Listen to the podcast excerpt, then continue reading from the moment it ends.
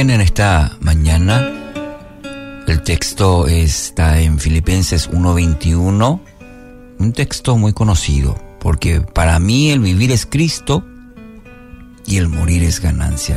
Título para hoy, Mi vivir es Cristo. ¿Qué era para el apóstol Pablo el vivir? Todo empezó en aquel camino a Damasco, que ahora su vida se centra totalmente en Cristo. Pasó de ser su inspiración, su fuerza, su motivación, era una respuesta al amor de Cristo. ¿Qué significa el vivir es Cristo? A veces puede ser un texto bonito, puede ser nuestro texto de cabecera, pero ¿qué implicancias tiene el vivir es Cristo? Primero, veamos eh, vida de comunión con Dios. Capítulo 3, versículo 8. Carrera, ganancias, títulos, casa, hijos, estatus. No puede igualarse con el hecho de conocer cada día más a Cristo. Y esto el apóstol Pablo lo sabía, lo había experimentado también en su vida, ya que había tenido muchas de estas eh, características, ¿no es cierto? Eh, sobre todo la, posición, eh, los títulos, el nombre. La relación de una persona con Cristo debe ser la más importante que cualquier otra cosa. Su relación con Cristo. La comunión, la intimidad que usted tiene con Cristo es la base de todo. Conocer a Cristo debe ser nuestra prioridad diaria. ¿Hay algo más importante que su relación con Cristo? ¿Cuáles son sus prioridades? Eso tiene como primera implicancia, para mí el vivir es Cristo, es decir, es lo primero. Segunda implicancia, es una vida entregada a servir a Dios. Filipenses 1:25. Al estar consciente de esto, de que mi comunión con Dios eh, debe ser prioritaria. Eh, estoy convencido de que seguiré con vida para continuar ayudándolos, dice el apóstol Pablo, a todos ustedes a crecer y a experimentar la alegría de su fe.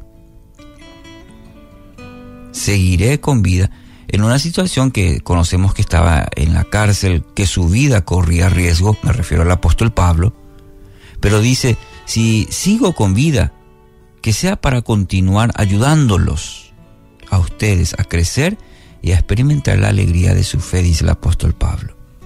Aún estando en la cárcel, tenía ese compromiso de servir a Dios. Aquí vemos una vida entregada totalmente a Dios, a su servicio. Y esto, queridos amigos oyentes, solamente puede ser resultado de conocer realmente a Dios, de una vida entregada, consagrada, cuando tenemos una experiencia con Dios, eso se traduce en una vida de servicio a Él. Tercera implicancia, una vida de esperanza. Dice una frase, si usted no está listo para morir, tampoco lo está para vivir. Y el apóstol Pablo, como ya lo mencioné, se encontraba entre la vida y la muerte. Si es vida, para entregar la vida a Cristo. Y si llegara la muerte, dice el apóstol Pablo, bueno, aún mejor. El futuro a mucha gente le produce temor. Es fácil, fijémonos el tiempo en el que vivimos y la gente le tiene temor al futuro, le desconcierta. La muerte, ¿le produce miedo o le produce esperanza? Debe asegurarse que su destino sea eterno Solo así será libre para servir, entregado a lo que realmente vale, es decir, una vida de servicio incondicional a Dios y sin temor a la muerte, como el apóstol Pablo. Una vida de esperanza, porque sabía su destino. También nosotros cuando estamos arraigados y cimentados en una comunión, la palabra de Dios, en una vida entregada a servir a Dios, nuestra vida se traduce en una vida de esperanza, entregado totalmente a lo que vale y sin temor al futuro.